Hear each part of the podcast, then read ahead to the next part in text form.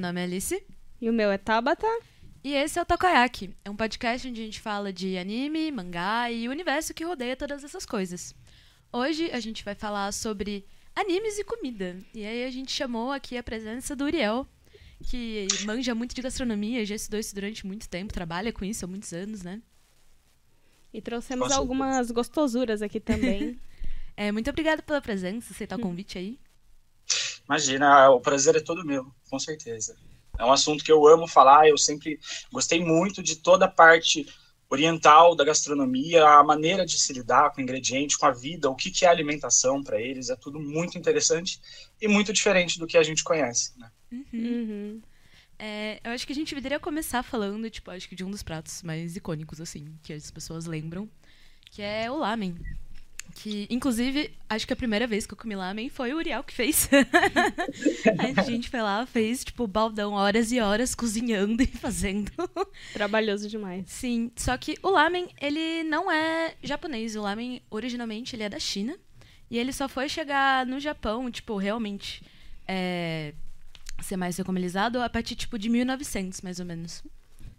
E também a versão instantânea que todo mundo conhece, que é o Cup Noodles, que tá aí por todo lado, que faz desde propaganda de miojo com One Piece e propaganda que parece personagem de Jojo, você vê de tudo, né? E tem aquelas propagandas agora da Cup Noodles que são super aleatórias e com muitos elementos de anime, né? Sim, tem um que é, tipo, claramente, claramente referência a Jojo. E o cara enfia o punho nos pratos e fica igualzinho o, o bracelete que o Star Platinum, que é o stand do Jotaro uhum. usa. E eu acho que o lamen ficou muito reconhecido, assim, principalmente por conta de Naruto. Sim. Porque tem um peso muito sentimental em, na refeição e no lamen no Naruto, né? É, eles sentadinhos ali na barraquinha do tiozinho para comer o lamen, ele conversando com o Iruka, né? Sim, ele sendo uma das poucas pessoas da vila inteira que, tipo, realmente se importa com o Naruto, tipo, várias vezes fazia comida para ele poder comer uhum. de graça que ele, assim, ele deveria ser cuidado pelo terceiro Hokage, né? Mas tudo bem. Alguém tem que ver alguém, isso aí, né? Alguém, né? Ai, Deus. É, eu tenho uma lembrança boa da, da minha mãe quando eu fui, quando ela estava viva ainda, eu fui com ela no Sukiá e a gente comeu uhum. é, lamen lá nas, acho que foi São Bento. Não lembro, é um, uhum. porque no Sukiá, Sukiá tem muitas. É, muitas lojas, né? Uhum. Então, não me lembro exatamente qual foi, mas é tipo uma franquia que tem vários pratos quentes, né? É, os uhum. bowls. E aí, eu acho que eu comi misolamen. Uhum. Nossa, é muito gostoso o miso de lá. O misolamen é um dos mais clássicos, assim, né? A gente, o dito silamen, na realidade, começando que é, tudo que vem do Japão, na realidade, é chinês, né? Porque é uma cultura muito mais antiga. É muito engraçado. É tudo, tudo, tudo, tudo, é tudo uma adaptação do que já era chinês. Hum. Mas não tira a legitimidade de nada disso, né? Uhum. É tudo adaptado, é, né? Sim, é que nem região... o brasileiro, né? A maioria das Sim. nossas comidas não são nossas, mas a gente adapta tudo é pro tipo nosso gosto. O, o sushi com cream cheese aqui, lá é, é, maionese, né? Que uhum. eles usam. Isso. Na realidade, eles usam os dois, né? Uhum. Existem percus... o de costume é sim a maionese. Uhum. Aquela maionese do bebê, né, inclusive, que é a uhum. mais famosa. Mas existem vertentes que se usam sim no uhum, Japão. É uhum. muito engraçado. E é realmente é muito de região para região. Uhum. A, o lamen miso, a base do lamen miso é um, o que eles chamam de dashi. Dashi é uma infusão de katsubuki e a alga... Ah, eu esqueci o nome da alga. Nisso se, tem, se torna o dashi, que uhum. em japonês é caldo. Uhum. Tudo que se fala dashi para japonês é caldo. Uhum. E nisso você tempera ele com miso, com shoyu, e a partir disso é o lamen. Mas, pô, tem região que ferve carne de porco junto, tem região que vai ferver cabeça de camarão junto, tem uhum. região que junta ah, o caldo de, de porco com caldo de camarão e faz, e faz um só. É assim, é uma cultura muito grande e cada lugar tem o seu. É como se fosse um cachorro quente aqui pro Brasil. Né? cada lugar tem. A treta do purê. Não, eu acho que é pior a treta do milho verde dentro do cachorro quente. Eu não sabia que isso era motivo de intrigas. É porque em alguns lugares colocam milho verde, às vezes não. Uhum. E eu acho isso muito esquisito, não. porque em Só São vinagrete Paulo... que não pode. Tudo pode no cachorro quente. Né? Vinagrete é onde a gente coloca, traça a linha de limite. É que o vinagrete já vai pra linguiça, né? Que puxa churrasco, que puxa uma feijoada. Eu acho muito legal que o lamen também tem uma questão que é como você come o lamen e como é o preparo dele. Então, ah, se você quer a massa um pouco mais dura, se você quer ela um pouco mais mole, qual é o tipo de caldo que você está escolhendo de acordo com a massa, se você vai colocar alho, se você não vai colocar alho picado. Então, eu acho muito legal que em Kaguya-sama, é, não, te, não todas as partes ainda não foram adaptadas para o anime, mas quando você lê o mangá, tem todo um arco da Tika que é só sobre ela indo em restaurantes de lamen. E ela, tipo, tá indo só pra comer numa boa. Só que tem, tecnicamente, os cinco imperadores do lamen na região. E todos eles são, tipo, especialistas em como comer lamen. De, pra apreciar o sabor e comer, tipo, no nível máximo. E ela sempre ganha. E, tipo, e é muito bom, porque os caras estão super se esforçando e ela tá, tipo, só fazendo o que é mais natural para ela. Uhum. E é, tipo, muito legal, porque ela vai passando por todos os imperadores até chegar, tipo, no, nos últimos capítulos dela no mangá. Porque ele acabou o mangá com o com um capítulo para cada uns capítulos para cada personagem. Então tem os capítulos do Shigami, tem os da Miko, tem os da Tika e o da Tika ela indo no é tipo pro último imperador do Lamen, tipo para eles comendo juntos, é muito legal. Te, teve um capítulo adaptado do, dela comendo lamen no restaurante. É, então, eu acho que já deve ter, só não deve ter todos ainda, né? Não, tem um específico em que o cara tá comendo e aí ela chega no restaurante, pede o lamen, e aí ele fica, tipo, analisando e julgando na cabeça dele uhum. as ações dela. Só que do jeito que ela come, ele vê que ela é meio que muito profissional. Então, tipo... é muito bom. Sendo que ela, tipo, ela tá só comendo, assim. Exato. Ai. E tem um jeito muito específico de comer lamen lá, né? Porque uhum. eles comem muito quente, então eles têm que comer sugando o ar junto, né? uhum. né? Então isso também faz muito barulho e tudo mais. É meio esquisito pra gente, né? Uhum.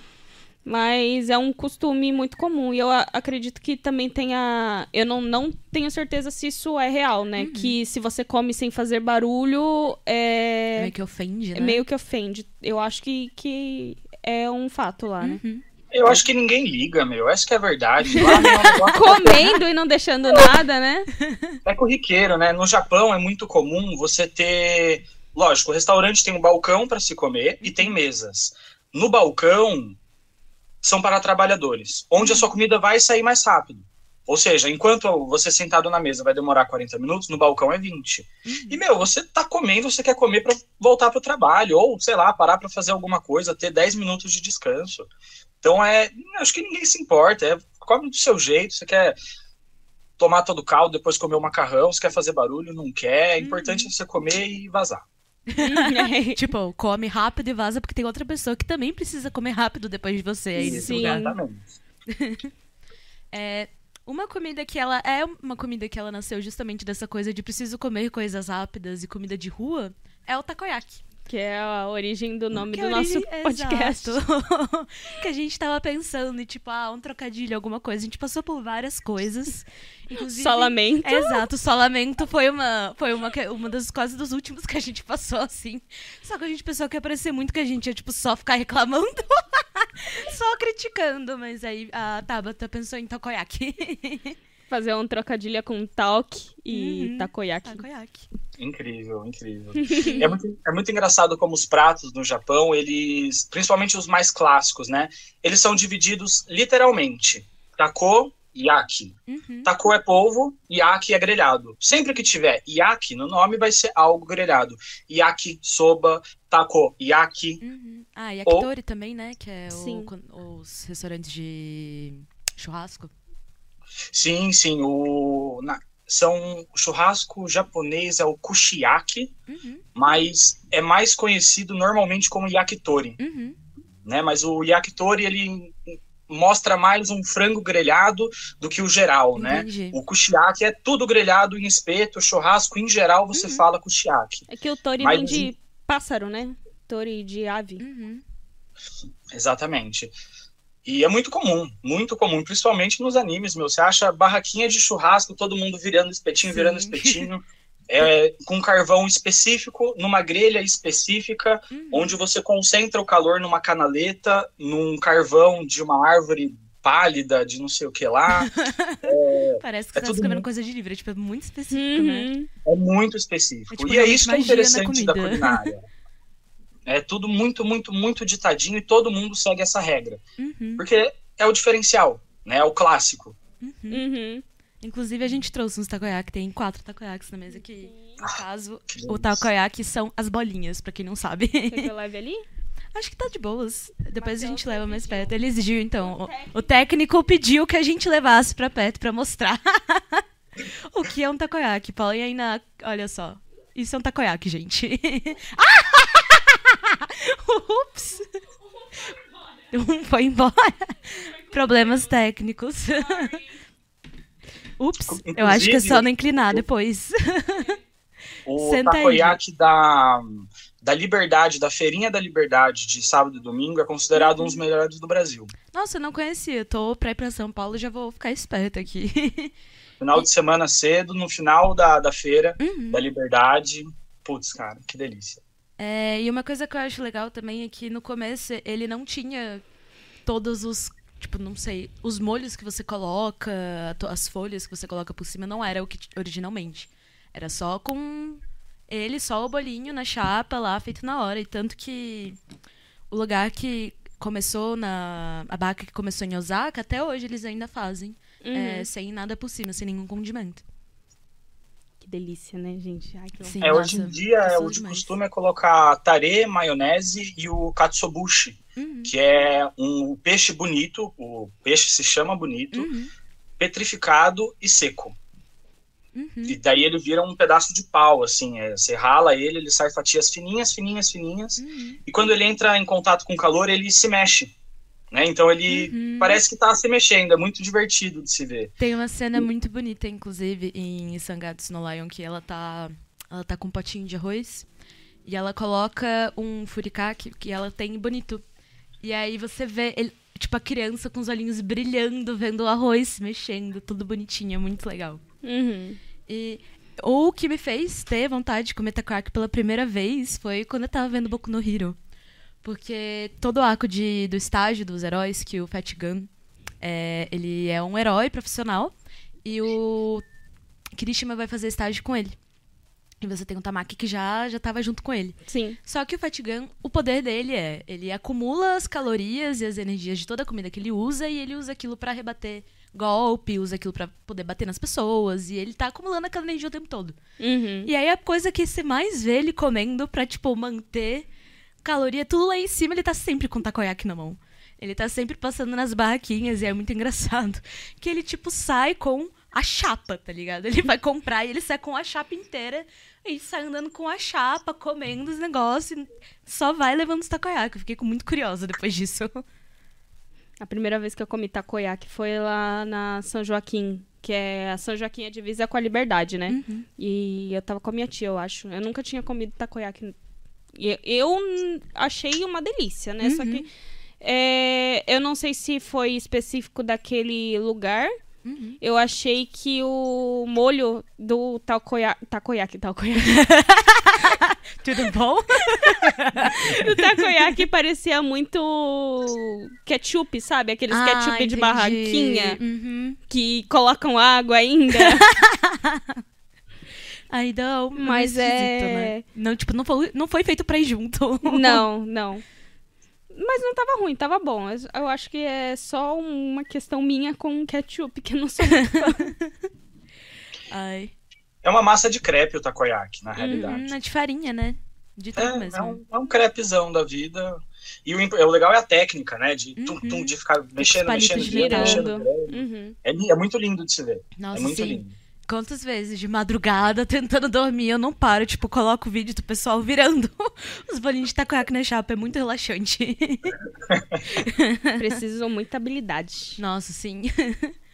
É, queria falar também de uma comida que ela é muito comum também no dia a dia, acho que principalmente, tipo, em café da manhã, e também, muitas vezes, tipo, é uma comida leve que você pode comer quando você tá doente. E ainda pode ter certeza que vai, tipo, ter todas as proteínas, tudo que você precisa. Olha, um, uma coisa hum. muito boa do miso é que uhum. ela cura ressaca, viu? Sim, olha cura só. Cura ressaca. Recomendo. Quando minha madrasta tá ruim em casa, uhum. a gente faz miso pra ela tomar, ela fica de boa. Sim, miso é muito bom. E o miso, assim, o miso é a pasta. Então você tem vários tipos de miso. E você também tem o mais comum, é o misoshiro. E você pode fazer o caldo para poder beber. Uhum. Beber não, né? Você toma. Mas enfim. É, é, é tudo bem. e geralmente você coloca é, tofu, pedaço de tofu. Você pode fazer só o miso mesmo. E só que o miso, ele por si só é uma pasta. Então eu costumo, pelo menos, eu uso muito miso para temperar peixe. Uhum. Então, tipo, eu uso a pasta, tempero e grelho. E aí, tipo, às vezes eu também posso, ah, também faço para beber, e, tipo, para poder tomar. Mas eu uso mais para poder usar de tempero, porque eu acho não gosto de, tipo, sei lá, só sal, acho meio esquisito. E como eu geralmente como peixe com ah, gohan, furikake, tamagoyaki, eu sempre uhum. faço tudo de uma vez quando eu faço peixe grelhado. E aí combina mais do que, tipo, sei lá, pôr limão. Fica esquisito. Tipo, não, não, não, tá ligado? Não combina. Uhum. Tem que ser missô. É, em casa a gente toma mesmo missô uhum. e, e com um pouquinho de arroz. Eu costumo, né? Minha uhum. família não, mas por exemplo, minha família do, da parte do meu pai, né? Uhum. A, agora a parte da família da minha mãe, ela tem mais costume de comer do jeito tradicional, né? Entendi. né? Mas eu costumo comer o miso, porque tem, tem o miso branco, o miso torrado, né? Uhum. Que ele é mais escuro. E a gente coloca cebolinha uhum. e às vezes quando tem rondashi a gente coloca também, que rondashi é um pozinho de peixe. Uhum. É, o Hondashi, ele, é, ele entra como se fosse o Dashi, né? O Dashi que Sim. eu expliquei no comecinho, que é... Uhum. Só que é pronto, né? É versátil. É, é o temperinho ali. de miojo que a gente tá acostumado. é, é por aí. E você vê como é interessante culturas milenárias, o que elas fazem com os alimentos. Uhum. Eles pegam tudo isso, coisas que são perecíveis, e transformam em algo não perecível é tudo fermentado. Uhum. Shoyu, o molho de ostra, nampla, que é molho de peixe, uhum. são todos a base de alguma coisa misturada com sal, sal e açúcar, colocada em tambores no sol e deixa lá. Uhum. Isso vai fermentar e depois eles traem o que eles quiserem. Assim como que também é de soja fermentado que se come é viscosinho, eu esqueci o nome. Natô o natô. Na hora. Mais uma coisa que dura pra sempre. Vi... Opa, desculpa. Viscosinho é um elogio. ai, ai. É, uma coisa que me marcou muito em Missou, tipo, acho que é a primeira vez que eu vi uma cena que eu vi o Missou, tipo, sendo animado. E eu falei, meu Deus, que coisa mais linda. Foi vendo Princesa Mononoke. Clássico, que... né? Exato. E é uma Sim. cena que é muito, tipo, calorosa, assim, que tá o Ashitaka e o Jiboku, eles estão os dois na floresta, e eles vão fazer uma refeição. E aí ele vai, ele pega o caldeirão, ele coloca a água, ele tira o miso, ele pega o arroz. Porque nesse caso, ele usa o miso e ele faz uma espécie de okayu, que é mingau de arroz. Mas é muito bonito você pegar, ver o miso, tipo, o jeito que eles fazem a pasta dissolver na água é, tipo, é muito verossímil, mas ao mesmo tempo coloca uma beleza a mais. Uhum. Porque o miso, ele meio que decanta, né? Se você deixa ele parado. Sim. Então, quando você coloca ele, você consegue ver, tipo, ele se dissolvendo na água. É muito bonito. E também tem a questão de ser miso caseiro e miso industrializado, né? uhum. né? Normalmente o miso caseiro ele decanta mais fácil porque ele é mais grosso, né? Uhum. Uh, ele tem mais partículas. Uhum. Já o industrializado, como ele é mais processado, eu acho que eles moem mais. Uhum. Então ele fica um pouquinho mais de tempo é, suspenso na água. Uhum. É, uma comida que também é, tipo, bem tradicional, tradicional mesmo, que tanto que é uma das tradições do Ano Novo, né? Sim. É o moti. O moti, todo mundo acha que moti só tem doce, mas o moti normalmente também é feito em caldos, né? Uhum. É o. É, meu, na realidade, falando em doce salgado, né? O assim como o moti e o dango, né, eles são parte da mesmo, do mesmo arroz, que é um tipo de arroz glutinoso, que eles chamam, que é essa questão do puxa-puxa, né, do que você morde e ele fica. É... Acaba que eles, por terem uma população muito grande, eles terem que consumir de tudo, eles gostam de texturas. Uhum. Então você vê eles comendo orelha de porco, vê comendo pele de barriga, Uhum. e eles gostam dessas texturas. E o moti, o dango, eles trazem essa questão da textura. Uhum. E nada no Japão é, ah, isso é extremamente salgado, ah, isso é extremamente doce. Não, tudo é um meio termo. Ah, é o que eu acho ótimo, inclusive, porque eu, eu sou uma pessoa que eu não gosto muito de doce. Uhum. Só que eu gosto geralmente dos doces japoneses justamente porque não é aquele negócio extremamente doce. Que você, tipo, fica, meu Deus, me sentindo uma formiga. Uhum. É, o- uma coisa legal do, do, do moti é que tem o moti que dá pra fazer salgado, tem o moti doce, tem o moti com azuki que ele chega a ter um pouco mais de amargor, né, na hora de comer. Ele não chega a ser um doce muito açucarado. Uhum. É, isso eles, né, é muito comum, né, na toda a questão, toda a culinária oriental, você ter o fator do umami. Hum. Umami para o japonês significa essência deliciosa ou delicioso, que é um quinto sabor que você atinge na sua boca. Isso é onipresente em toda comida oriental. Uhum. Assim, são poucas coisas que você vai achar que você, ah, poxa, isso aqui não tem umami, isso está desequilibrado. Não, ele sempre tem, sempre, sempre, sempre tem essa questão de ser um pouco doce, um pouco salgado, um pouco picante, um pouco amargo, e nisso se traz o umami, que é a Uhum. junção de todos os sabores na boca, né? É como se fosse um, um novo palato que a gente não conhece. E que a gente não sabe, a gente não entende, a gente não sabe de onde que ele vem. Você experimenta e você fala, meu, o que, que é isso aqui? É muito gostoso, é Uhum. delicioso, né? Assim como o centro de um parmesão, por exemplo, ou um tomate seco, isso tem umami. Uhum. E você come e você não entende, você fala, meu, isso aqui tá muito gostoso. Uhum. Só que você não sabe de onde vem. E é justamente isso, essa essência do delicioso, o umami, que é muito comum também você ver o- alguém comendo alguma coisa e falar umami, umami, é isso aí, cara. Uhum. É, tem um tempero aqui que a gente vê um pouco mais é, de forma comum no mercado, né? Que é o Ajinomoto. Ah, Ele sim. tem um sabor um pouco é, dessa questão do umami, né? Ele- você não consegue identificar se ele é salgado, se ele é doce, se ele é amargo. Então tem uma mistura ali também. A gente usava bastante pra temperar salada. Hum, gostoso. É o isso o Ajinomoto, ele é justamente ele é a molécula separada do que traz o umami. Ele se chama glutamato monossódico. Uhum. Em inglês MSG, se não me engano, que é uma puta cultura que os ocidentais não gostam, criticam pra caramba, mas na verdade não tem nenhum problema, né? Uhum. É, é isso mesmo. É a molécula extraída umami puro. É um sal de umami. Uhum. Interessante, A gente tá aqui com a bandejinha de moti doce. É, normalmente vem em três cores, ou só branco ou só rosa, né? É, e geralmente comuns. é, o verde é de chá verde, né? E Sim. o rosa é de morango. Uhum. Eu De gosto mais do morango branco ou cereja, que é mais, verde. mais tradicional. Uhum. Que é o mesmo que são os mesmos sabores do dango, né? Que é o Sim. palitinho, né? Sim. Com os três vermelho, verde, branco no final, com um molho por cima.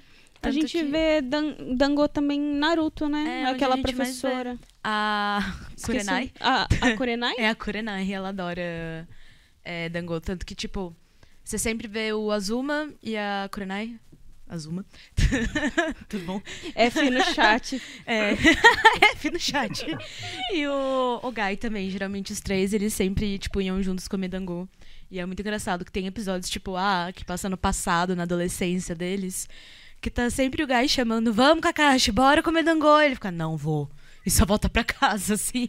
É, na minha memória, eu lembro da outra professora que tem um coquezinho assim, cabelinho amarrado. Ah, Que ela come também. Que ela vira, pro- vira- também vira professora, fica professora em Boruto também. Ela é Putz, eu não lembro o nome dela. Ela tá na prova Chunin também. Sim. Ela, na segunda prova Chunin, que é na floresta, ela é a pessoa que tá, tipo, regendo a prova. Uhum. Mas não vou lembrar o nome dela, gente, desculpa. Eu também não lembro, faz muito tempo que eu parei de assistir Naruto, então. Mas a Kurenai também gosta. Eu- Uhum. Eu, primeiro penso na Kurenai, mas ela também sempre comia, né? Uhum. Uh. Voltou. Ups. Deu uma sumidinha. Patrocínios não patrocinados aí atrás. Ai, ai. E tem o curry também, né? Nossa, é gente, carê, carê. uma coisa deliciosa. Eu Na não- verdade, o carê, ele não é japonês também, né? ele é Esse indiano. um, esse é um que não é chinês, olha só. Esse É, é indiano. Vem do indiano. E, nossa, carê, eu gosto muito de carê. É, carê, eu acho que eu como toda semana. Eu faço muito. Eu amo carê também. É muito bom. É, num geral, tradicionalmente, hoje em dia, né, o que a gente mais vê, ele é feito com batata, cenoura. Na maioria das vezes ele é feito com carne também. E é como se fosse um ensopado. Sim. Tipo, por- não, é porque não, não tem uma É palavra que, melhor pra não, definir. É tipo, é uma é, carne que tem um A molho. textura lembra, tipo, aquele estrogonofe de frango, que é Tipo, com é creme de cremo- leite. É, ele é mais cremoso, mas não tem nada de laticínio, né? É, não. Mas é tipo, você. A maioria das vezes, que nem aqui a gente trouxe uma caixinha, que isso aqui é carê instantâneo. Uhum. Que você pega, é como se fosse um caldo quinó, quando você pega aquele tabletão. E aí você tem as proporções do quanto que você coloca do tablete, o quanto de carne, você vai lá, refoga a cebola, Tem, é, cozinha os legumes, cozinha né? os legumes, E depois frita só... carne. Isso, pelo amor de Deus, frite a carne. Eu faço com cogumelo bastante, que eu não shiitake? como carne vermelha. Às vezes com shiitake, às vezes eu faço com portobello também, porque portobello eu sinto que tipo, é bem saboroso e ele é um pouco mais macio. Uhum, E aí eu gosto também de como que fica. uhum. Mas e aí também, geralmente, é, tradicionalmente você serve com gohan.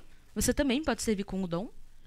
E... Às vezes vem acompanhado com dois aião, os ovos. Uhum, sim. E é um prato que ele é muito prático de fazer. Por isso, inclusive, esse foi um dos motivos dele ter se espalhado tão fácil assim. Porque é muito fácil de você fazer em casa, ele é rápido e é tipo fácil de você fazer se você for uma pessoa mais nova, se você não tem muita habilidade, não é algo que exige é, muito trabalho ou muita habilidade manual pra você conseguir cozinhar ele, né? É, você não precisa temperar as coisas, basicamente, né? Uhum. Você cozinha os legumes, frita a carne e taca o tablete lá. É Põe a água, deixa isso. fervendo e é isso. É, e normalmente é vendido bastante em combine, né? Os, Sim. os pratinhos já prontos pra pra consumo de gente que não é, tem tempo de cozinhar, eles pegam nas lojas de conveniência. E ele é Tem um. ma- um- Ah, Mais uma coisa que é extremamente regional. Cada um tem o seu. Não- Assim, lógico, né? Tudo acabou virando fast food. Aham. Tudo vem pronto num tablete, você joga, mistura e tá, já era. Sim. Mas antigamente era uma pasta de tempero. Ou seja, cada. Primeiro que existem vários tipos de pasta. Tem pasta vermelha, tem pasta verde, tem pasta isso, aquilo, aquele outro. E cada família tem o seu tradicional. Uhum. Pô, no meu eu coloco cebolinha, gengibre e alho. Ah, mas no meu eu coloco tal, tal tempero seco. Poxa, no meu eu frito cebola e trituro depois. Uhum. Então, assim, é algo extremamente regional, cada família tem o seu. Famílias tradicionais japonesas ainda carregam receitas em livrinhos da tataravó que fazia com não sei o que, que não sei o que, tudo anotadinho, bonitinho, eles se reproduzem até hoje. Uhum. Né? E isso é mais uma coisa extremamente comum para os orientais. Uhum. Na Né? casa da Guardar minha avó. receitas de temperos, né? É o temperinho da vovó que ela fazia e misturava. Isso é muito comum e é muito legal, é muito gostoso, né? Uhum. Na casa da minha avó, minha avó às vezes coloca espinafre. Ah, olha só. Coentro, por exemplo, é Coentro, espinafre, às vezes você coloca couve, couve também fica muito bom Uhum. no carê. Então, tipo assim, é um complemento. Eu já coloquei repolho no carê. Uhum. E fica uma delícia também. Nossa, tem cara de ficar bom mesmo. Fica. E, ah, e uma coisa que eu acho que também contribuiu bastante com o carê, tipo, ficar tão popular até agora no ocidente, né? Tipo, o carê japonês, mais especificamente. é, foi quando o instantâneo surgiu, que foi na década de 50, mas aí a partir da década de 80 passou a ser uma comida que também tinha nas escolas. Uhum. E aí quando passou a fazer parte de cardápio escolar, você começa a ver isso ser passado muito, ainda mais na mídia, né? Porque, tipo, Sim. é algo tão cotidiano que qualquer mídia que você for retratar o cotidiano, o carê vai aparecer, né? Uhum. Às vezes não é nem em forma de prato específico, né? O arroz e o carê. E às Uhum. vezes tem o carê no pão, né? O carê pan. Sim. E... hum, pode continuar. é... Também tem uma outra cena icônica, né, do Naruto, uhum. que é o Rock Lee, que gosta muito de carê uhum. e fica bêbado por causa do carê, né? Ele pega e, tipo, ele vai comer carê, ele pega, bebe um, um negocinho de saquê, achando que é, tipo, sei lá o quê. Ele acha que, tipo, ah, é tempero, é água, não sei o quê, bebe um negócio um de saquê. E, mano, é uma da, pra mim é uma das melhores lutas de Naruto. é a luta certeza. do Rock bêbado, mano. é bom demais. É ótimo. E a questão também que a gente tava falando de ter várias maneiras de fazer carê. Tem um episódio, é, um capítulo de Blue Period que é muito legal, que eles fazem uma competição entre os grupos da, da faculdade, assim, eles se, se dividem a turma. E aí cada um tem que fazer um carê diferente. E tem que ter alguma coisa diferente, eles estão competindo. E aí um vai atrás de um tempero específico, e aí o grupo do Yator ele vai faz um, eles pegam uma cebola, que eles fritam a cebola de um jeito, eu não sei qual cebola que é, que o cara fica azul. E aí, tipo, tem várias pilhas e é muito legal ver eles, tipo, como que a gente pode fazer de diferente? é muito divertido, assim. Só que não é um azul Tipo, o azul número 3. Não é um azul radioativo. Exato. É tipo, é um levemente azulado por conta da cebola, que, uhum. do jeito que ela foi feita. Entendi. Nossa, me deu até medo. Você falou azul. Eu, automaticamente, tipo, na assim, minha cabeça, veio o carê que produziram pra ser Nossa, azul. Nossa, sim, não. Aquilo, de não viu que tem a cor do Sonic, né? Exato. Ai. É, é, esse é um negócio engraçado do, da culinária japonesa, né? Eles uhum. É, têm tantas variedades que até na coloração eles gostam de brincar uhum. e fica um negócio meio assustador às vezes. Dá medo de comer. tipo, isso daí não é pra ser algo comestível, não tem na natureza. Não existe. Meu, meu corpo não foi, não evoluiu para entender isso. Ai, ai. E também acho que é uma coisa que aparece bastante, que eu não sei o quanto que tem, mas muita competição de carê, né? Pra, tipo, o pessoal que compete pra ver qual que é o melhor carê. Eu lembro que em, em Black, é, Black Blutter tem um episódio que eles, tipo, estão todo mundo competindo pra ver quem que é o melhor carê. E aí é claro que tem o pessoal que faz o carê demoníaco, obviamente. Uhum. Que, tipo, invocou não sei quem pra fazer o carê. Aí tem a barraquinha do pessoal que é indiano mesmo fazendo carê. E aí tem o Sebastian fazendo dele, e ele, tipo, ele ganha porque ele faz. Além de cozinhar muito bem, o ingrediente secreto dele era chocolate. Hum. Que é uma coisa que eu já ouvi em alguns lugares gente falando, né? Que, tipo, coloca, às vezes pode pôr chocolate no carê. Sim. Em Food Wars também eles colocam chocolate no carê. Eu tenho uma breve lembrança de um anime de culinária também que coloca, mas não foi é, Shogeki no Soma. Uhum. Eu acho. Yumeiro no Patissiere é um anime muito uhum. antigo. Não sei, não, não vou saber dizer, mas eu também já ouvi falar disso. Uhum. Tem os mexicanos, eles fazem um molho que é a base de, de chocolate, que se chama mole. Uhum. E na realidade é muito comum se utilizar chocolate, não é porque ele é doce que você não use um prato salgado. E sem considerar que existem muitos chocolates aí, 80%, 90% cacau, que aquilo Sim. lá não é doce, mas nem a pau, né? Nossa, não. Amargo até umas horas. Uhum. E dá consistência, né? Dá o tom do, do chocolate, o retrogosto. Quando você termina de comer e respira, você joga o cacau para fora, pelas suas narinas. É ali que você mais sente ele. Hum. Gostoso. Gostoso. Vamos testar depois. Vamos testar. Colocar já, colocar nas minhas receitas. Tanta coisa para testar, vamos testar mais. é, uma coisa que é bem tradicional, que a gente sempre vê, geralmente em Obentô ou geralmente em fase escolar. Inclusive, uma das cenas muito icônicas, né, de Viagem de Chihiro Uhum. Que é quando o Haku encontra a Chihiro e vai e entrega os onigiris pra ela comer. E ela tá comendo e chorando, caindo lágrimas e lágrimas. E passando mal. Porque ela não pode comer a comida normal de lá, né? Uhum. Então, assim, acho que o onigiri é bem icônico, assim. A maioria das pessoas olham para um e sabem reconhecer, né? Que é o triângulo de arroz, uhum. que você pode colocar, que geralmente você serve junto com alga. Mas você tem é, muitas variações, tem vários tipos. Você pode rechear com um monte de tipo de peixe. Você pode pôr gergelim, você pode fazer com pô... Enfim. é, tem alguns onigiris que vêm com apresentações diferentes também, né? Sim. Tem os que vêm é, embrulhadinhos no, uhum. no, na alga, tem os que vêm só com uma folhinha por cima. Tem os que é... faz bichinho, você tipo Sim. corta o nori pra fazer carinhas, né? Sim, então, tipo, tem, tem várias nomenclaturas aqui que eu separei, mas são tantas que eu não sei nem se eu vou conseguir pronunciar. Mas tem outras tradicionais que vai o meboshi, que é ameixa azeda, Sim. né? Uma ameixa muito específica ameixa desidratada. Isso. Mais, mais um lance, mais um lance do, do nome, né? Ume, ameixa, boshi, boshi seca. Uhum. Uhum. Vocês já, já, comeram isso? Eu já comi. É azedo pra é caramba. É bem azedo. Eu achei que fosse menos, mas é muito. E, tipo, eu comi puro. Eu não comi, tipo, sei lá, no meio de um onigiri. Tipo, pelo menos você tem um arroz, que tem um gosto bem neutro pra dar uma ajudada, né? Uhum. Não, eu tava comendo, tipo, um obento que eu tinha pedido na... Aqui na... Acho que foi na Nakayoshi. Uhum. Eu tinha uhum. pedido pra comer e eu fiquei, meu Deus do céu, não esperava por essa. em casa, minha irmã... Minha irmã, ela veio do Japão faz pouco tempo, né? Ela uhum. veio passar um tempinho aqui. Ela trouxe alguns vinhos uhum. e tinha um vinho de Umê. Ai, sim, vinho de ameixa. Inclusive, tem um amigo nosso, o Thiago, que ele morou um ano no Japão. Ele fala que era tudo que ele bebia. Que, tipo, ele adorava, comprava as caixinhas. E é, vem caixinha de Tetra Pak, alguns, né? Que você Sim. pega. E aí, tipo, ele pegava, comprava e ele falava que ele vivia badisco, que parece suquinho. Não, as coisas, acho que líquidas, mais uhum. líquidas de Umê são mais saborosas do que ela desidratada, com certeza. Ai. E na realidade ela fica numa conserva, né? É a ameixa desidratada e você coloca ela numa conserva extremamente salgada, extremamente ácida uhum. e fica lá. Tem um, uma série japonesa de.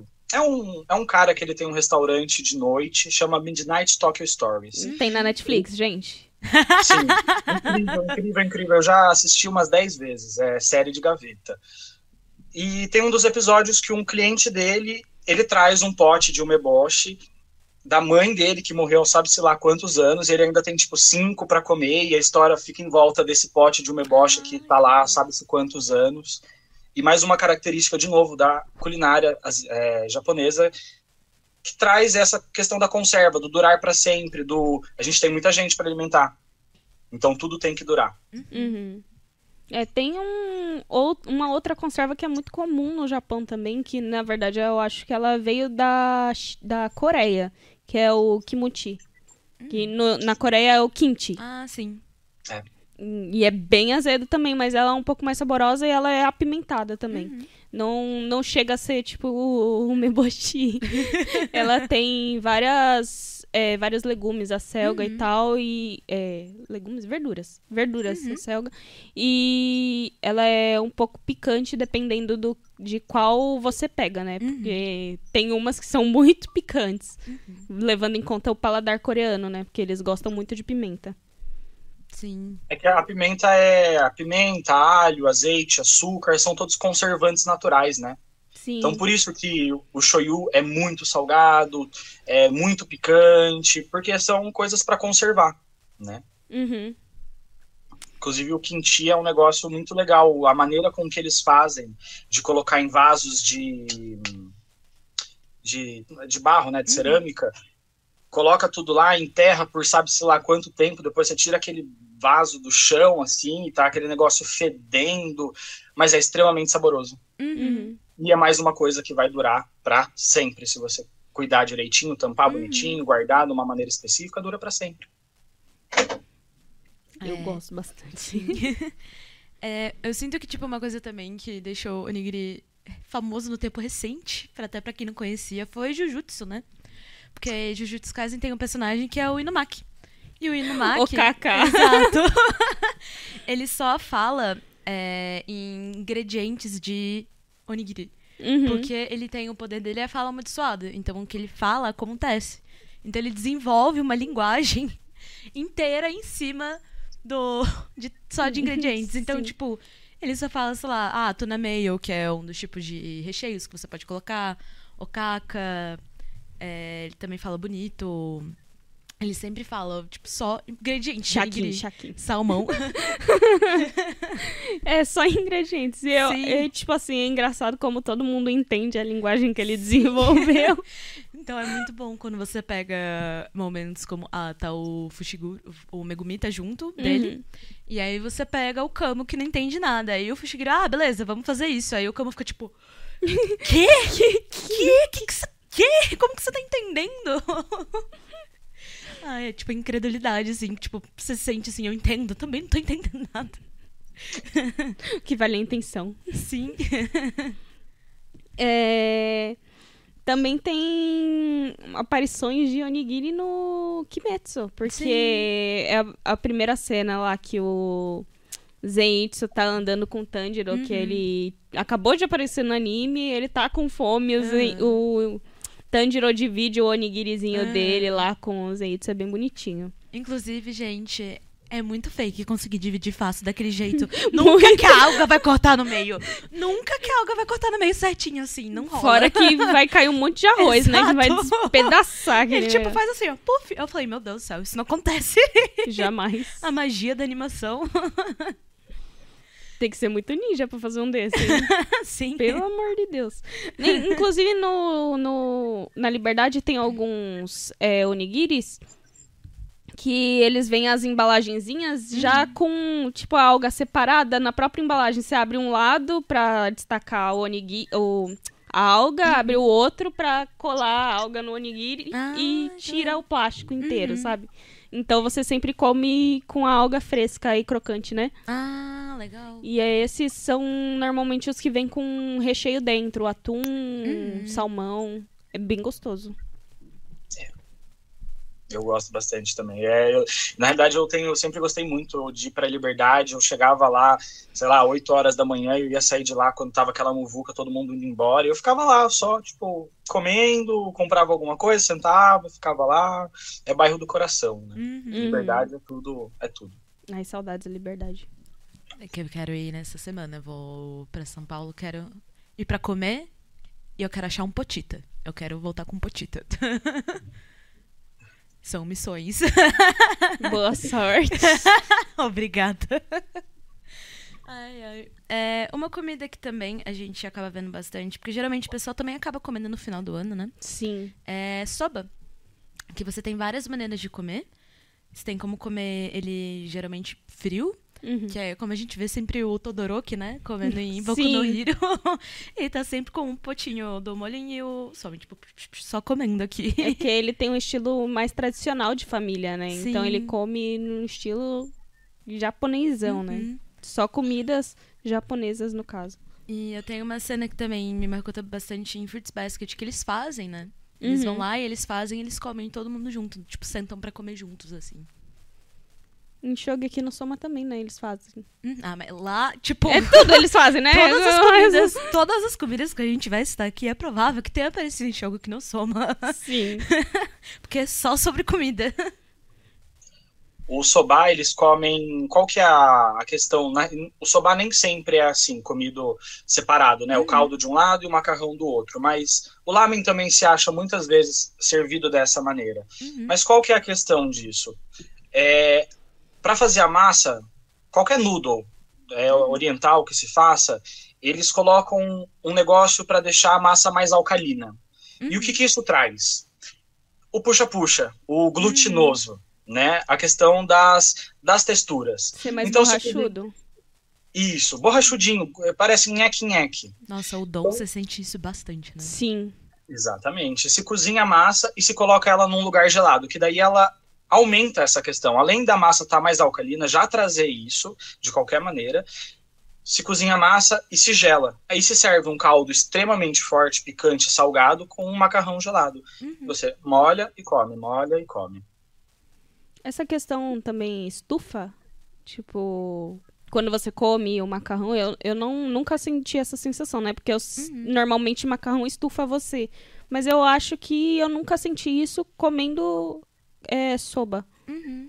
Eu acho que é exatamente por essa questão dele ser um pouco mais borrachudo. Tipo, vai tipo, dar uma leveza para quando você tá comendo, né? Sim. Pra, na hora de você digerir. Uhum. É, o nosso organismo demora mais para digerir, né? O macarrão, qualquer tipo de macarrão é carboidrato simples, você come e ele já vai sendo digerido. Uhum. Mas por conta da alcalinidade, ele acaba demorando um pouco mais no seu organismo. Realmente pode ser por causa disso. Uhum. É, o que a gente estava falando um pouco antes, a gente citou aqui já o, o natô, Que é basicamente, tipo, soja podre. soja podre. Fermentado. Só que é, tem um cheiro e um gosto que é muito peculiar, né? Tanto que a maioria das pessoas não come pela primeira vez e gosta. Uhum. É uma coisa que, tipo, você acaba acostumando e criando gosto. Acho que também é, sei lá, acho que o melhor comparativo que a gente tem é a primeira vez bebendo cerveja, por exemplo.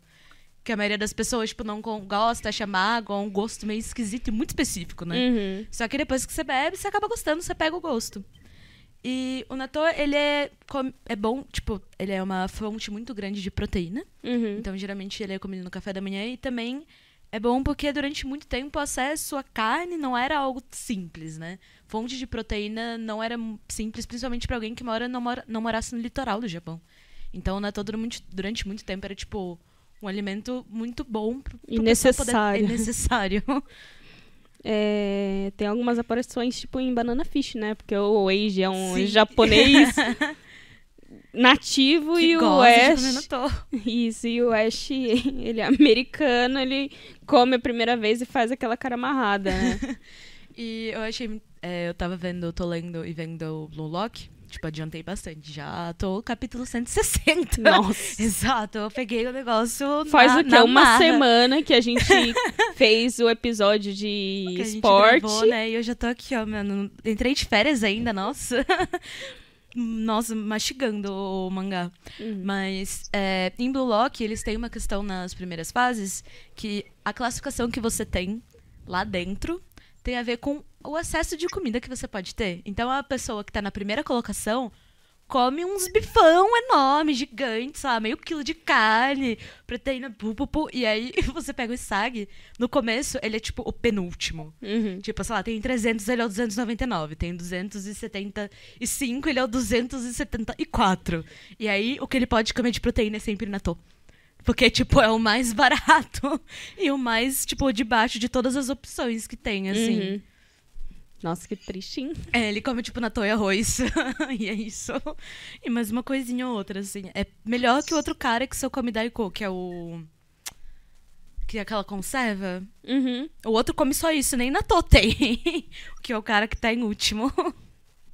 E, mais uma vez, isso vem de uma cultura chinesa onde se tem muita, muita, muita, muita gente, nem sempre tanto espaço para produzir, e você precisa comer o que tiver. Por isso que, na realidade, se traz essa questão dos chineses comerem inseto, isso, aquilo, não é nada disso. O chinês, aqueles videozinhos de gente que vai para a China e tá comendo lá escorpião.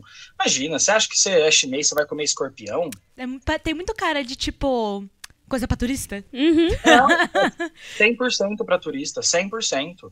O máximo que eles comem é tipo um grilo no espeto, assim. Uhum. E é difícil, cara. Não, mas até no Japão tem algumas coisas meio estranhas, tipo inseto enlatado naquelas maquininhas, só que são em lo locais muito específicos do Uhum. Japão, sabe? É tipo uma máquina muito específica que tem essa esse inseto enlatado. Tipo, é bem regional, né? Então. Sim, sim. E eu acho que também é uma coisa meio pra turista, né? Porque Sim. não, não é uma coisa muito comum de se ver. E... Tipo, ah, existe esse mito de que isso acontece, a gente vai monetizar isso, a gente vai ganhar dinheiro em cima. É basicamente isso. Eu acredito que sim. E, meu, na realidade não tem nenhum problema, né?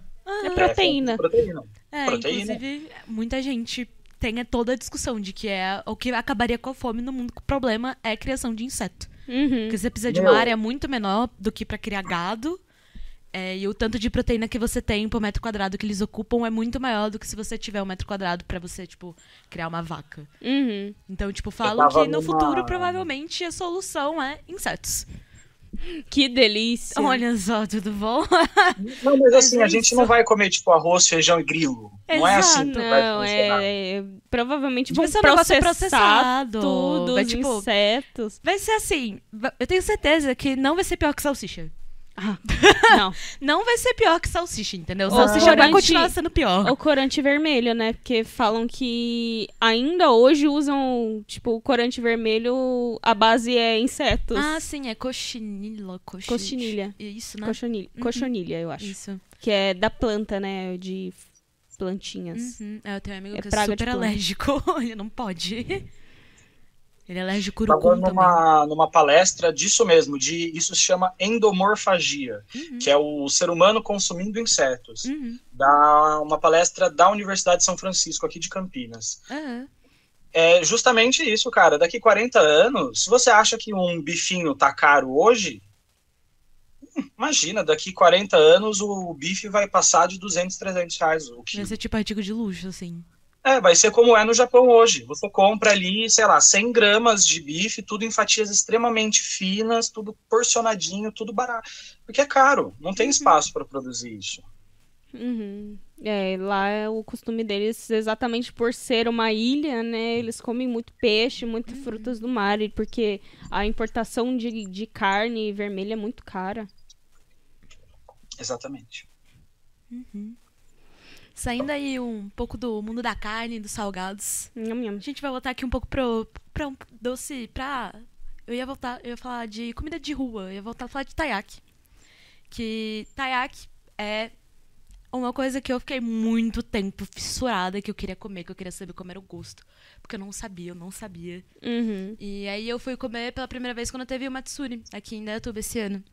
E o taiyaki é como se ele fosse um bolinho que você usa uma chapa, como se fosse uma chapa de crepe, que ela é em formato de peixe.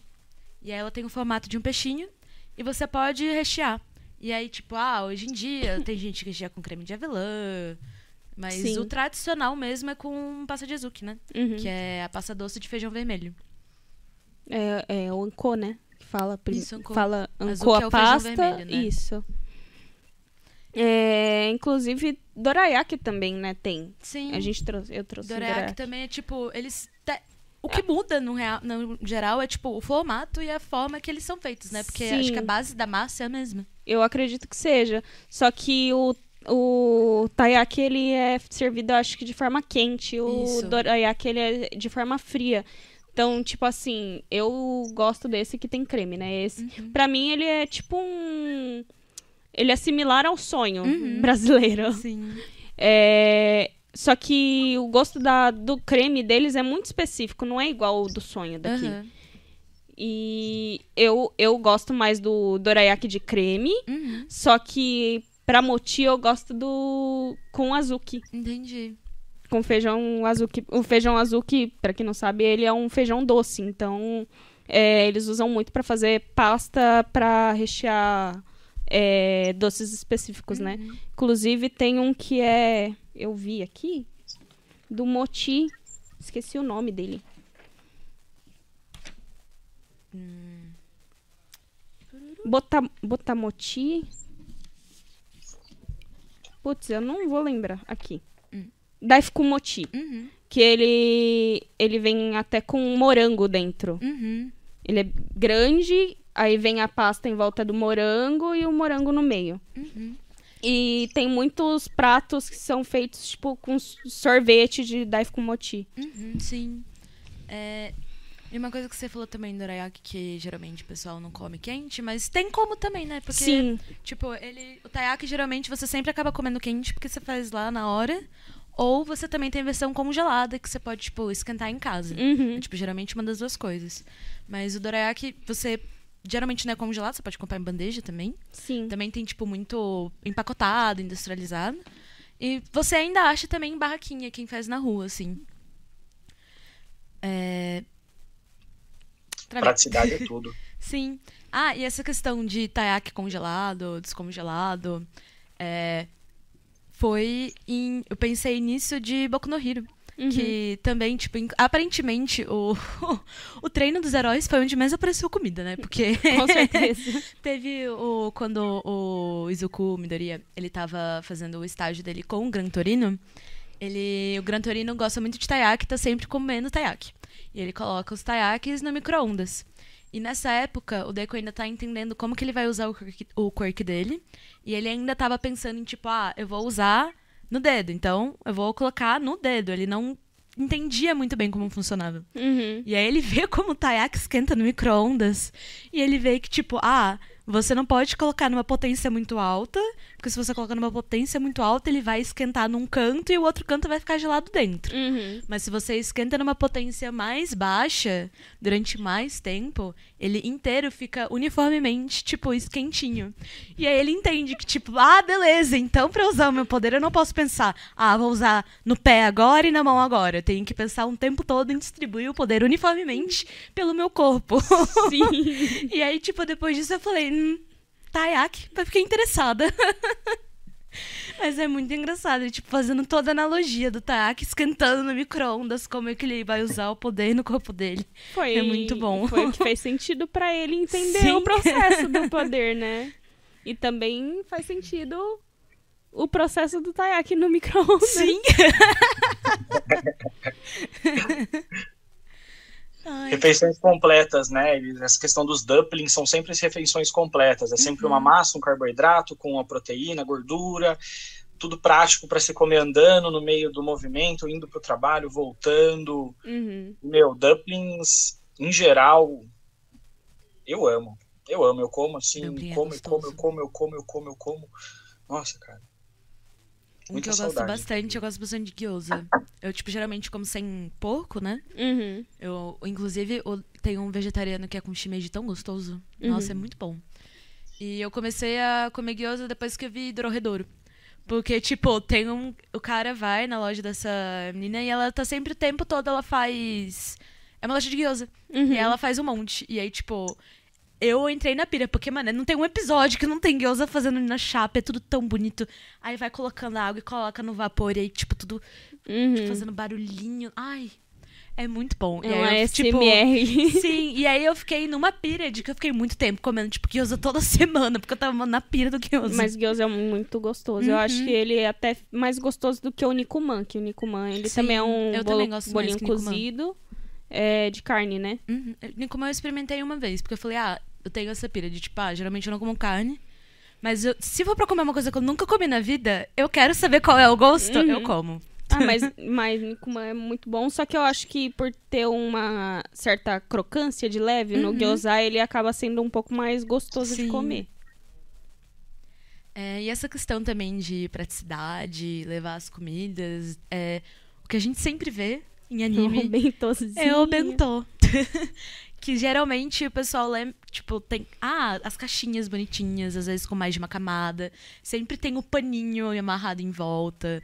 Quando, Sim. tipo, você tá levando pra esco- escola. Inclusive, é motivo de piada, às vezes. Tipo, alguém que, ah, tive que usar o paninho da minha irmã de 5 anos. E é um marmanjo com um paninho de colinho. então, tipo, às vezes também, tipo, pode ser alívio cômico. E também tem a questão de fazer comida para os outros e, tipo, os outros Sim. sentirem o gosto do que você tá fazendo. Tipo, tem toda uma questão especial de fazer um bentô pra alguém, né? Uhum. Tem também é uma questão de classe, né? Uhum. Porque tem os bentôs mais simples, pequenininhos, é, com tudo que é necessário de comer, né? E tem os chiques, que são enormes, tem várias camadas, assim, vários tipos de peixe.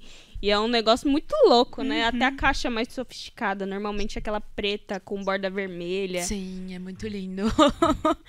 que o bentô seria a nossa marmita, né? Só que, É, tipo, um numa caixa mais bonita. Uhum. Só que em caixas e potes mais preparados pra isso do que, tipo, sei lá, às vezes pó de alumínio ou isopor. Tipo, geralmente eles são quadradinhos, retangulares, né? A Sim. maioria deles. É a nossa marmita executiva que se chama, né? Uhum. Que é a marmita que vem toda separadinha. Aham. E nisso a gente vê um negócio muito interessante que é a, a alimentação deles, né? Você vê, muitas vezes você tá levando um obentô de café da manhã que, meu, você tem peixe e arroz. Sim. Gente que tá aqui no ocidente, a gente olha, pô, meu, o cara vai comer peixe e arroz no café da manhã, sopa. Mas é alimento, é alimentação para eles. Um café Sim. da manhã é isso. É, muitas vezes é arroz e ovo, o arroz quente com ovo cru e furikake mexido, que é uma Sim. delícia. Uhum. É peixe com ovo, é uma, é, é uma sopa com arroz. E tá tudo certo, cara. A gente É- só que não entende, né? Mas é Sim. muito legal. É, tipo, eu tenho o costume, tipo, eu sempre falo, tô comendo café da manhã na janta, porque, tipo, eu sempre faço, pego, faço tamagoyaki, pego arroz, tiro furikake, pego tudo bonitinho, tipo, faço, grelho meu peixe, vou lá e janto, assim. Uhum. E eu falo, tô comendo café da manhã no almoço, porque, tipo, é, é comida de café da manhã, né? É, é que lá tem um- uma questão muito forte com o café da manhã, né? Uhum. Que ah, pra eles o café da manhã é a refeição mais importante do dia. Então eles têm que comer muito bem pra aguentar o dia inteiro Uhum. na rua, né? Então tem que comer muito bem proteínas, Uhum. o carboidrato certinho, é, a questão de legumes e verduras. Então eles têm muito forte que o café da manhã é uma refeição muito sagrada, né? Uhum. É de dia como rei, de tarde como um príncipe, de noite como um plebeu. Eu não sei se isso é japonês. Mas, Mas então tem cara de que poderia ser, se aplica pelo menos. É um estado universal, se não é deles, é universal o suficiente pra fazer sentido pra eles também. Sim. E a gente vê. Tem uma abertura específica de Kaguya-sama Ah, pra isso, sim, né? A é segu- da segunda temporada, que a Kaguya tá tentando fazer um beitô pro Shirogane, só que ela não sabe muito bem, e aí a Hayasaka tá ajudando ela, né? Isso.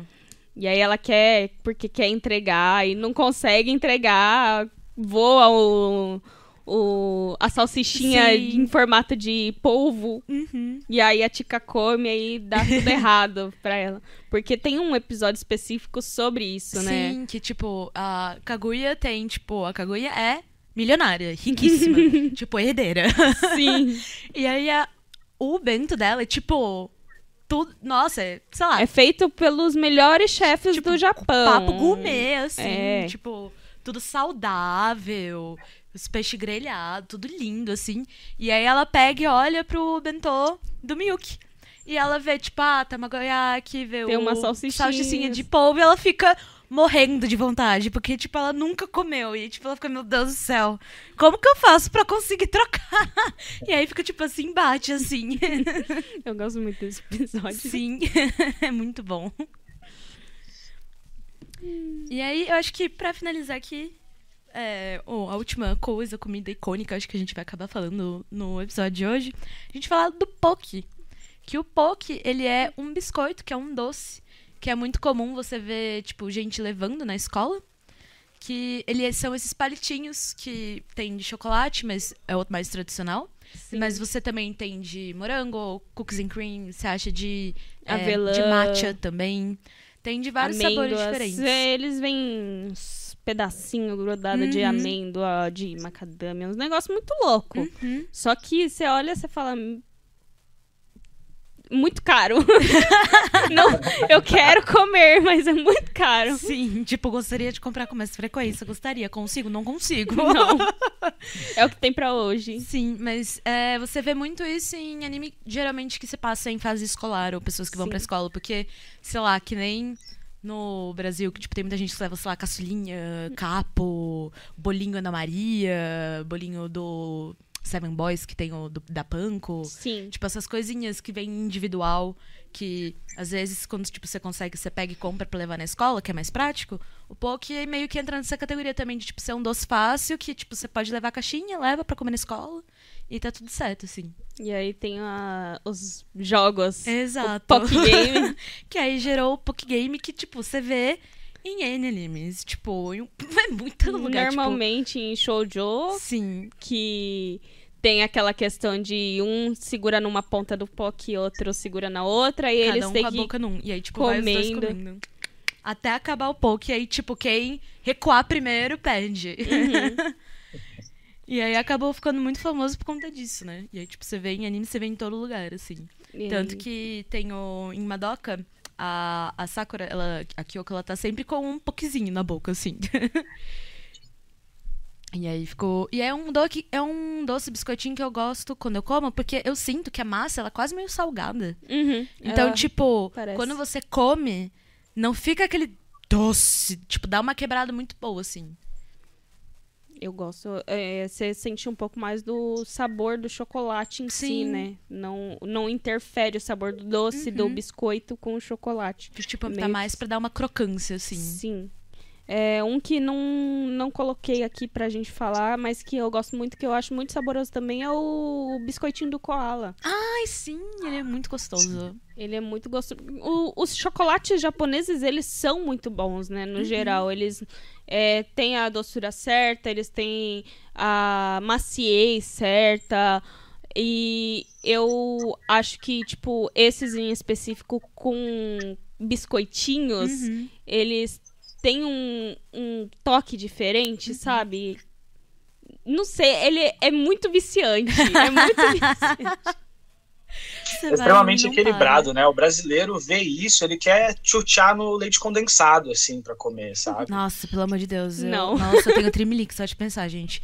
Eu, tipo, brigadeiro, Gosto. Leite condensado puro, pra mim, gente, não, não põe perto de Ai, mim. eu como. Nossa, meu Deus do céu, me dá tremelique só de pensar. Quando eu não faço consigo. Pudim, eu viro um pouquinho que sobrou no pote. Eu não consigo. Nossa, eu também não gosto de coco ralado. Então, tipo, beijinho pra mim é a morte, assim. Uhum. Tipo, é, você quer pior doce pra você me oferecer beijinho. Tudo não bem. é pra mim. Uma pessoa muito boa tem que oferecer macadâmia. Uhum. Que é o, o, chocolate. Eu acho que o meu choco chocolate favorito Com japonês. macadâmia, né? Macadâmia, macadâmia é Nossa, a macadâmia que eu acho muito gostosa. Sim. Nossa com certeza. Macadâmia é caro pra caramba, né? Sim. tipo, tem anos que eu não como, inclusive. eu tive sorte que minha irmã me trouxe de presente, né? Então eu ah, comi faz boa. pouco tempo. mas eu já estou triste, porque não tem mais. Acho que a última vez que eu comi foi, sei lá, uns anos atrás, nesses negócios que tem em shopping de Uhum. nós, tipo Nutman, não sei o quê. Uhum. Acho que foi a última vez que eu comi macadâmia. É. Mas tem muito tempo. Numa É. dessa de ser tudo muito caro, é aí que surge a cultura das coisas, das essências industrializadas do Japão. Uhum. Principalmente da parte de fruta, né? O Ti mesmo falou que, ah, tipo, um cacho com três bananas, o Thiago, amigo nosso, Uhum. um cacho com três bananas, 50 reais. É se bem fosse pra caro. transferir. É tudo entendi, muito é caro. bem caro mesmo. Principalmente frutas mais tropicais, tipo Nossa, manga, laranja, essas frutas assim, elas são mu- muito, muito caras. Tipo, E é nisso bem você específico. acha essas essências, né? As balinhas de, de, de morango, balinha de melão, Uhum. melona em si, né? Uhum. São, é tudo base de essência. Uhum. Que onde você pega um monte de fruta que tá praticamente estragando e faz uma essência que vai durar para sempre e você passa o sabor das frutas em pequenos doces, já que eles não Uhum. podem consumir isso, né? Pelo menos grande parte da população. Uhum. E é muito de costume. Muito, muito, muito. Você vai em qualquer lojinha japonesa, meu, o que, que você vai achar lá que tem sabor de fruta natural? É Nada. difícil. Uhum. Nada, nada. Tudo É. base de essências. Sim, eu, tipo, sempre. Uma coisa que, tipo, a minha mãe gostava muito. Que claramente, tipo, pensa numa coisa que é corante e essência. Tipo, aquelas balas de gelatina. Uhum. De gelatina de alga. Que, tipo, você come, mano. é, Tipo, é basicamente um negocinho que você dá uma mastigadinha vermelho com essência de alguma coisa, meio transparente, assim, e é aquilo. É o que tem pra eles. Sim. Tem pra gente também, né? E, tipo, eu falei, tipo, trouxe um monte de comida, faço um monte de coisa, mas assim, era uma coisa que eu não fazia até 2020, assim. Uhum. Que realmente eu sinto que anime, se você gosta e você, tipo, tem como ir atrás, tipo, tem como comprar, tem dinheiro pra ir atrás, e, tipo, tem acesso na sua cidade, né? Uhum. Porque, querendo ou não, a gente, eu tenho sorte porque Indaiatuba é a cidade com, tipo, a maior quantidade de pessoas descendentes de japonês e, tipo, gente que veio pra morar no Brasil, depois de São Paulo. Uhum. Tipo, é a maior colônia nipônica que tem, tipo, no estado de São Paulo, depois da cidade de São Paulo. Então é muito fácil achar as coisas no mercado, qualquer mercado, às vezes, tipo, eu vou no Sonda do lado da minha casa e tem e vende tablete de carê. Uhum. É, Tipo- tem. Nos, aqui na, nos mercados da região você sempre encontra uma área de produtos Sim. importados, né? Então, a, apesar de não ter, por exemplo, perto de você um polo de venda como a lojinha que eu fui hoje. É, tem ainda acesso em vários pontos, né? Então, às vezes você consegue pegar no próprio mercado. Você não Uhum. precisa se deslocar muito longe por estar com vontade de comer alguma coisa Sim. diferente. E aí eu sinto que, tipo, assistir essas coisas foi o que me abriu pra todo um novo lado de comida que eu nunca tinha explorado eu mesma pra fazer em casa, assim. Uhum. Porque eu sempre pensava que, tipo, era muito intangível. E eu percebi que tem coisa que é muito simples, gente. Hoje em dia eu não vivo sem fazer tamagoyaki. Tipo, é ovo, açúcar. Um pouquinho de açúcar. Às vezes eu uso cebolinha e eu comprei... Eu não lembro agora o que que é. Não é cebolinha. E eu não lembro se é nirá.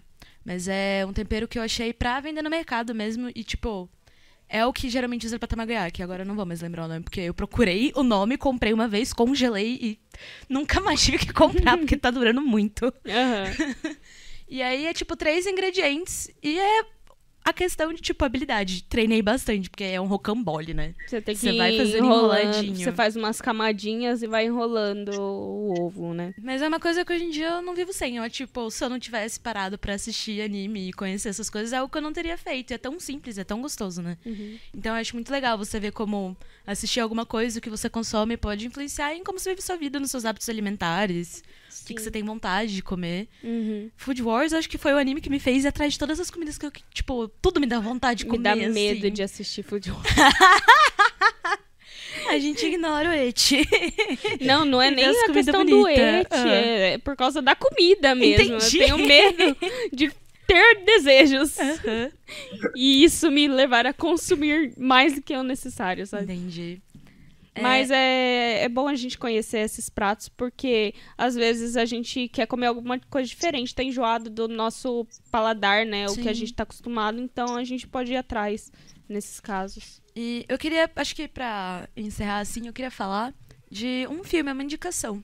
Porque ele fala muito dessa questão da afetividade que a gente tem com a comida. Uhum. E o foco principal do filme não é a comida, mas todos eles giram em torno de um tipo de macarrão que ele é feito de arroz. Ele é um anime que. Ele é um filme, ele saiu em 2018, ele tem na Netflix. É do Makoto Shinkai, não é? Não sei dizer. Não, não é. Ele é, chama Shikioriori, que é o sabor da juventude. Ele é um anime, só que ele também é um donghua. Porque ele foi. Diri, foi dirigido pelo Lee Haoling. Hum. E, tipo, pelo Ya, ya Xiaoxin, gente, desculpa se eu errar os nomes. E o Ashitaka Takeuchi. E foi produzido pelo Noritaka Kagauchi. É uma coprodução que ela é chinesa e japonesa. Ela lembra muito Your Name, por isso que eu perguntei. Entendi. Porque o ela saiu logo traço, em né? seguida, né? Sim, foi mais ou menos na mesma época. Uhum. Mas é muito bonito porque são três histórias diferentes e todas elas têm como ponto principal o fato de que as pessoas vão e comem esse macarrão feito de arroz. E é muito lindo você ver o drama e como que eles têm essa ligação de às vezes voltar para o mesmo restaurante várias vezes durante os anos para sentir a nostalgia da comida que tem o mesmo gosto. Então, é muito bonito e eu queria tipo deixar essa indicação aí para que se você é uma pessoa que gosta de comida e também quer ver algo que tenha a ver com comida, mas não seja só isso, é uma uhum. maneira muito bonita de você falar sobre os dramas da vida e você mostrar como que a comida está relacionada com isso. É muito legal. Uhum. Então, é Shikioriori, uhum. é, Shogeki no Soma, Esse que é o Food é Wars. da comida. Tem Tamago, é, Tamako Market também, uhum. que é sobre Moti, a, a personagem principal ela tem uma família que tem uma loja de motis, né? uhum. né? E...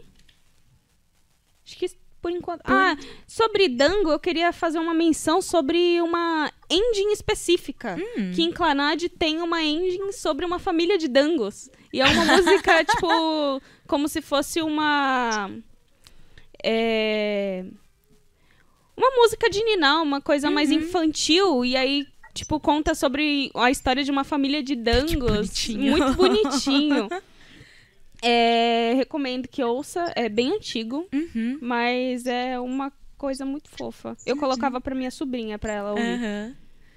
Ai, então, amigo Uriel, eu queria muito agradecer a sua presença, que foi muito bom ter alguém que realmente entende do assunto para poder falar. Inclusive, aprendi várias coisas que eu não sabia, mesmo depois de ter lido muita coisa para montar aqui tudo. Uhum. Então, muito obrigada por ter citado o convite, ter começado aqui com a gente. Tamo junto, foi um prazer. É, de novo, é, é, o, é o que eu amo. Na realidade, uhum. sempre foi um hobby meu fazer tudo isso. Não é à toa que eu fazia nos nossos rolezinhos Sim. internos, né? Meu, eu que agradeço. Obrigada, Obrigada. Presença, e desculpa, gente, derrubei o takoyaki. Culpa Ai. do Matheus que me fez levantar. É. Problemas realmente Mas tá técnicos. Tudo bem. Conhecendo a tabatinha que derruba tudo. É isso. Ai, ai. Mas é isso, gente. Muito obrigada a você aí que está assistindo até o final. Se você está vendo aí no Facebook, compartilha, comenta, que ajuda bastante. Se você está vendo no YouTube, é, se inscreve no canal. Uhum. E muito obrigada aí a todo mundo que está apoiando a gente, todo mundo que já vai compartilhar, já faz tudo e tá toda semana aí. Obrigada, gente. E é isso, né, por Uhum. hoje.